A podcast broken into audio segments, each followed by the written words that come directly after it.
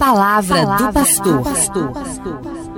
Gente boa, vamos iniciar uma série de reflexões sobre temas que são importantíssimos para serem tratados, particularmente neste tempo da pandemia do Covid-19. Tristezas e depressão. Vamos refletir sobre isso? Depressão é um dos males que tem acometido muitas pessoas, idosos, jovens, crianças, adolescentes. Ninguém está imune à depressão. Independente da posição social, da cultura ou da religião. A depressão é uma doença e doença todos nós estamos sujeitos. Esse é um pressuposto importante. Doença faz parte da vida. Na atualidade, as doenças depressivas têm aumentado de forma assustadora. Engana-se quem pensa que é uma doença passageira ou que não exige maiores cuidados e maior atenção. Só quem está ou já passou pela depressão ou quem tem um ente querido que sofre com este problema sabe como é difícil enfrentar e superar a depressão, mas é possível. Deve-se buscar cuidados de profissionais competentes e também um ombro amigo.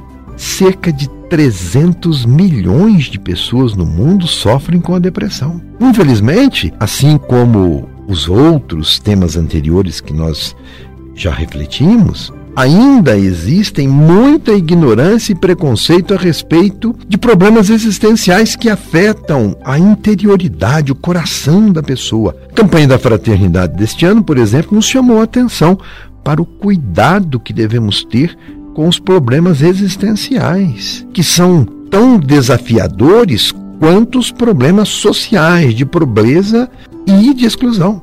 Portanto, caro ouvinte, a vida deve ser cuidada em todos os sentidos. Todos os problemas que afetam a vida, com eles a igreja se preocupa. E os problemas existenciais, é bom a gente saber, também matam.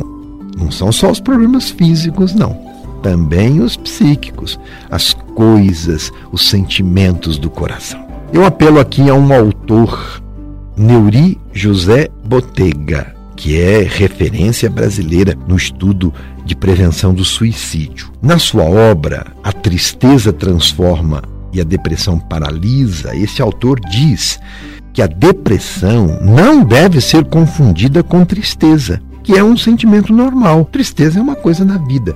Tristeza sentimos em diversas situações e vamos aprendendo a superar. A tristeza, agora, quando se prolonga, é como uma febre, que está indicando que algo necessita de maior atenção. Porque por trás de uma tristeza prolongada pode estar a doença da depressão. Existe também muita desinformação. E esse mesmo autor é quem diz: ainda há a crença errônea que só fica deprimido quem é fraco, quem não tem preocupações e responsabilidades, e também de que para sair de um estado depressivo só depende da pessoa adoentada. Isso não corresponde à verdade. Importa a gente saber, no primeiro momento que nós estamos tratando desse tema, existe tratamento para a depressão. E na maioria dos casos, a pessoa consegue ser tratada e ter uma vida normal, quando diagnosticada em tempo. Portanto, nós não devemos fazer a menor de alguém que está vivendo uma tristeza profunda. Quando a depressão não é tratada, a pessoa começa a ficar paralisada, sem ação. Pessoa com depressão tem dificuldades de realizar tarefas que antes desempenhava com tranquilidade. Se antes a pessoa sentia alegria, satisfação, bem-estar em realizar algumas tarefas, a depressão faz com que o medo, a insegurança e os pensamentos negativos comecem a dominar, a tomar conta da pessoa. O depressivo pode ir por caminhos perigosos. Por exemplo, a busca de refúgio no alcoolismo, nas drogas e muitas vezes de forma mais dramática, o atentado contra a própria vida. Por isso é muito importante nos informarmos mais a respeito desta doença. É o que nós estamos fazendo, procurando saber e quais são os sinais que a pessoa dá quando está com uma doença como esta, a depressão. A vida hoje em dia favorece a depressão, infelizmente. Tornou-se corriqueira aquela expressão: estou meio deprê. A depressão pode ir ao extremo do sofrimento existencial, de vazio, de angústia, de desespero. Quem está deprimido sofre muito.